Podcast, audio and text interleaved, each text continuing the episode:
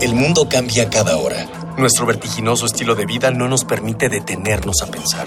Compramos, rentamos, vendemos, consumimos. Todo lo que hacemos o dejamos de hacer tiene consecuencias para el mundo. ¿Cómo enfrentar los grandes retos de nuestra época? ¿Cómo reducir nuestro impacto en el ambiente? El Programa Universitario de Estrategias para la Sustentabilidad, pues, y Radio UNAM presentan Ambiente Puma.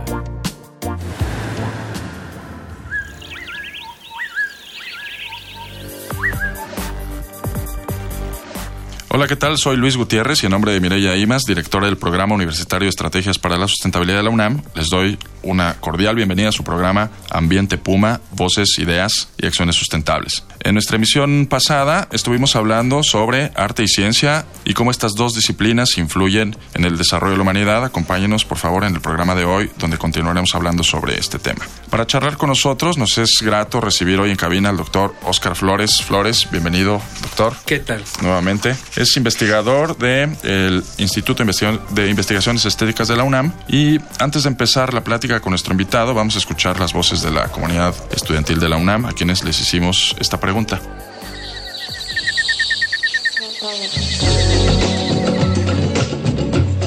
¿Consideras que el arte tiene ciencia? Sí, por supuesto. Creo que simplemente el saber como una fórmula química o este, una fórmula matemática o lo que sea tiene su grado de complejidad al igual que el arte. Pues sí considero que la ciencia tiene arte porque sin el arte quizá no podríamos entender cómo esta relación vuelvo a la geodésica y sin la forma de la naturaleza o sin el arte no podría entender la relación de la ciencia, como, como la naturaleza es tan exacta y tan perfecta. Siempre, totalmente. Sí, la ciencia tiene desde donde la quieras ver, sea, algo físico, algo intangible, pero siempre presente elementos de arte. Un ejemplo, sí, es en momento dado toda la serie de organigramas que se dan en, los, en las células o lo que sea, tiene una configuración verdaderamente estética. Sí, sí tiene arte, no en todos los, aspectos. Pienso que a pesar de que hay como una unidad, no está totalmente marcada, siempre va a estar diferenciada por algo. El arte es para expresar algo, la ciencia para demostrar algo.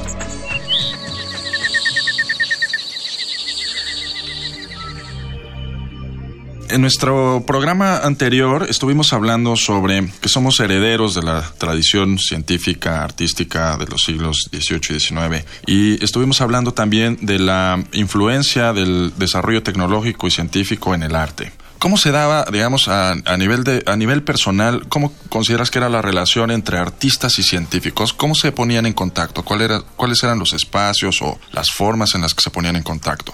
Bueno, esto se ha dado de manera diferente a lo largo del tiempo. En ocasiones el problema que me estás planteando se relaciona generalmente con grandes figuras de la historia del arte como Leonardo da Vinci. Pero Leonardo da Vinci fue una figura excepcional en todos aspectos y lo fue también en este. En realidad son muy pocos los casos de artistas que tuvieron verdaderamente una relación sumamente estrecha con los científicos. En realidad, en, el Renacimiento fue una época en la cual esta relación se podía dar gracias pues a una serie de cenáculos que fueron eh, patrocinados por mecenas muy interesados en la construcción y en la divulgación del conocimiento, tanto científico como a nivel artístico. Y en ese sentido, bueno, así podemos decir que en, en esa época, gracias a estos cenáculos, sí había una relación digamos, directa en determinadas ocasiones entre artistas y científicos. En términos generales, más bien esta relación se ha dado de manera indirecta a través de los libros. A través de las obras. A través de las obras. En este caso, eh, pues desde la época del Renacimiento hasta el siglo XVIII es frecuente eh, encontrar en los inventarios de las bibliotecas de los artistas, y, esto eh, tanto en Europa como en la propia América, encontramos libros que tienen que ver con cuestiones científicas y con cuestiones artísticas, a, a, la par que también hay obras de un claro sentido devocional. En ocasiones eh, los títulos son muy claros. Es evidente que, por ejemplo, todo artista que se respetara debería de tener pues todos los tratados de arquitectura y de pintura porque a través de ellos obtenía modelos, modelos para eh, sus propias composiciones, para, reproducir y para crear. Pero digamos, eso es demasiado evidente, pero en ocasiones hay otras obras que no lo son tanto, pero que siendo obras científicas también tuvieron una gran repercusión en las artes. Pienso, por ejemplo, en la obra de, de Besalio, el, médico, que en muchas bibliotecas de artistas está y eh, la razón es porque no solamente hay dibujos de la figura humana, eh, eh, sino que esas figuras humanas están a su vez inspiradas en las obras maestras de la estatuaria clásica. Entonces aquí vemos una relación muy interesante en donde primero está la obra de arte. Los científicos se valen de ella para representar problemas de tipo científico y posteriormente otros artistas retoman esa obra científica para eh, apropiarse de esos modelos que difícilmente conocerían de una manera. Y hay una relación de ida y vuelta. Hay una relación de ida y vuelta y una relación muy constante en la, en, la historia del arte occidental. Pero, insisto, aun cuando se llegó a dar de manera directa entre artistas y científicos,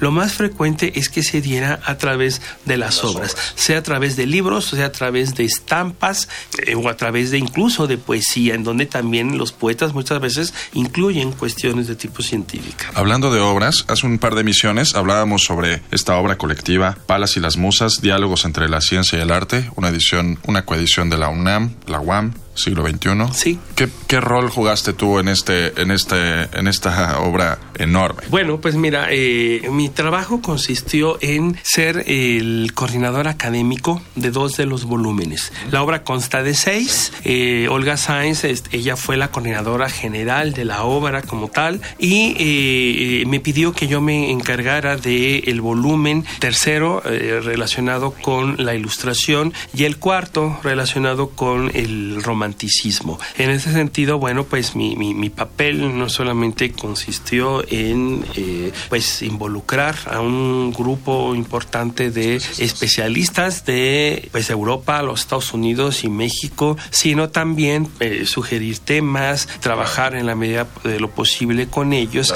de tal manera que dar un hilo conductor en donde eh, quedara perfectamente clara esta relación entre arte y ciencia, que es en lo que todo momento se busca buscó en la obra. ¿Solo científicos o historiadores o de cuántas disciplinas son este grupo de personas que construyeron estos dos volúmenes? Hay científicos y hay eh, eh, humanistas.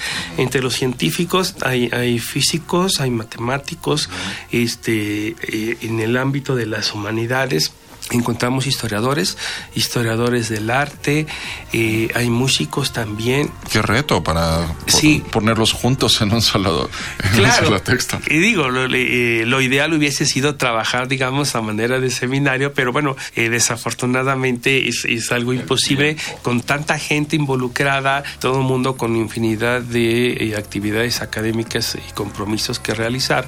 Pero este diálogo que mantuvimos los coordinadores con eh, los distintos autores, pues finalmente eh, fructificó en una obra en donde no solamente priva la heterogeneidad de temáticas, sino también de metodologías. Y lenguajes. Y de lenguajes. Pero en, en este sentido, algo que sí se buscó en todo momento es que sí se viera de una manera muy clara la relación entre ciencia y arte. Fantástico. ¿Qué les parece? Envíenos sus comentarios, nos interesa mucho su opinión. El día de hoy estamos regalando un ejemplar del título Cambio Global, causas y consecuencias, publicado por la UNAM y la editorial Siglo XXI para la primera o el primer radio escucha que nos llega a través de Twitter. ¿Qué estilo arquitectónico tiene el Museo del Chopo? O más bien, ¿con qué estilo arquitectónico se construyó el Museo del Chopo? Nuestras vías de contacto son en Twitter, arroba UNAM Sustentable, en Facebook e Instagram, uh, Sustentabilidad UNAM, y nuestro correo electrónico es ambiente arroba puma.unam.mx. Recibimos con mucho gusto sus sugerencias. Recuerden que con sus voces, entre todas y todos, estamos haciendo comunidad.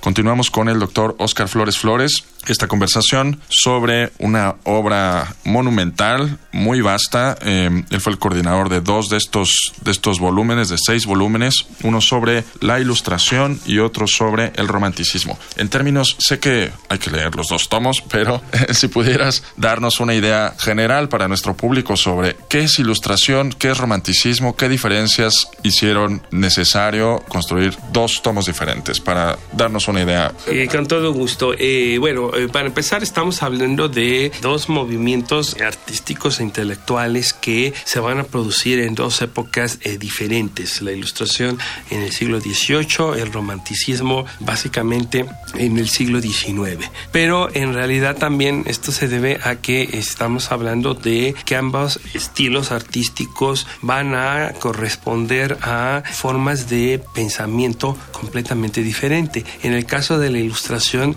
estamos hablando del el siglo de la enciclopedia. La magna obra de que es la ilustración de Kant con la que generalmente se, se dice que inicia este movimiento empieza con eh, una frase, atrévete a saber. Y con esa frase podemos nosotros caracterizar todo lo que se hace en el siglo XVIII. Es tal el deseo de conocimiento que la humanidad tiene y sabe que el conocimiento es tal que es necesario sistematizarlo. De ahí que la mejor manera de hacerlo sea a través de un gran diccionario.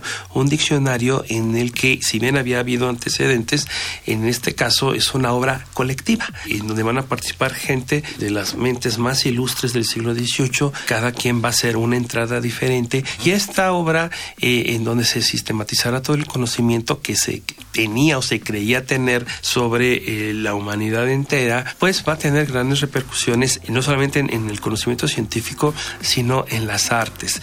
En el siglo XVIII, pues, producto también de este afán de conocimiento, hay una revaloración eh, y un rescate del mundo clásico con una manera diferente de lo que se había hecho claro. en el Renacimiento y, y grandes eh, descubrimientos arqueológicos, por ejemplo, Pompeya y Herculano, van a dar este, nuevos materiales para que nuevas áreas de conocimiento como la arqueología, por ejemplo, y la historia del arte aparezcan como disciplinas ya consolidadas. Y en la construcción, regresando a, a tu obra, por supuesto, ¿cómo interactuaron científicos y humanistas y cómo interpretaron este movimiento intelectual? ¿Cuáles son las perspectivas desde la cual abordaron? Desde mi punto de vista, el, el, el punto de confluencia más importante tiene que ver precisamente con la organización del conocimiento. Uh -huh. Un ejemplo que es paradigmático y que además es fundacional para la historia del arte. Cuando eh, Winkelmann decide sistematizar por primera vez el estudio del arte griego, él va a hacerlo a través de una división de tipo tipológico uh -huh. en el cual él va a identificar distintos tipos de vasijas, pero también distintos tipos de esculturas, de tal manera que él hará grandes lotes en donde él eh, va a, a, llegar a la conclusión, casi a la manera de un científico, de que la diversidad de formas de expresión son tan diferentes que no pueden pertenecer ni a una misma época, pudieron haber sido hechas por un mismo pueblo. Llegamos al cierre, lamentablemente, del programa con nuestra sección No hay pretexto. Es una sección donde le vamos a pedir a nuestro invitado, doctor Oscar Flores, que nos diga en una sola frase ¿Por qué no hay pretexto para hacer del arte una ciencia? O de la ciencia un arte? Bueno, porque el conocimiento del arte y de la ciencia no solamente nos hace más sabios, sino nos hace mejores personas, mejores individuos. En ese sentido, pues mi exhortación sería tratar de emular el espíritu de los hombres del Renacimiento y tratar de ser universales en la medida de nuestras posibilidades. Fantástico. Muchísimas gracias, doctor. Así concluimos una emisión más de Ambiente Puma. Le agradezco al doctor Oscar Flores Flores, que actualmente es investigador del Instituto de Investigaciones Estéticas de la UNAM. Esto fue una coproducción de Radio UNAM y el Programa Universitario de Estrategias para la Sustentabilidad, con apoyo de la Dirección General de Divulgación de la Ciencia de la UNAM. Y en los controles, así como en la producción, estuvo Miguel Alvarado. En la investigación, sondeos, invitados, Dalia Ayala, Miguel Rivas, Daniela Chirino, Víctor Piña, Cristian Barroso y Lucina Hernández de nuestro equipo de comunicación y educación ambiental. Los invitamos a que sigamos reuniendo ideas, voces y acciones sustentables aquí en Ambiente Puma. Una pequeña acción. Un cambio de actitud. Nuevos hábitos. Y nuevas formas de entender y relacionarnos con el mundo. Paso a paso. Aportamos un granito de arena. Para construirnos un futuro. El Programa Universitario de Estrategias para la Sustentabilidad, pues, y Radio UNAM presentaron Ambiente Puma.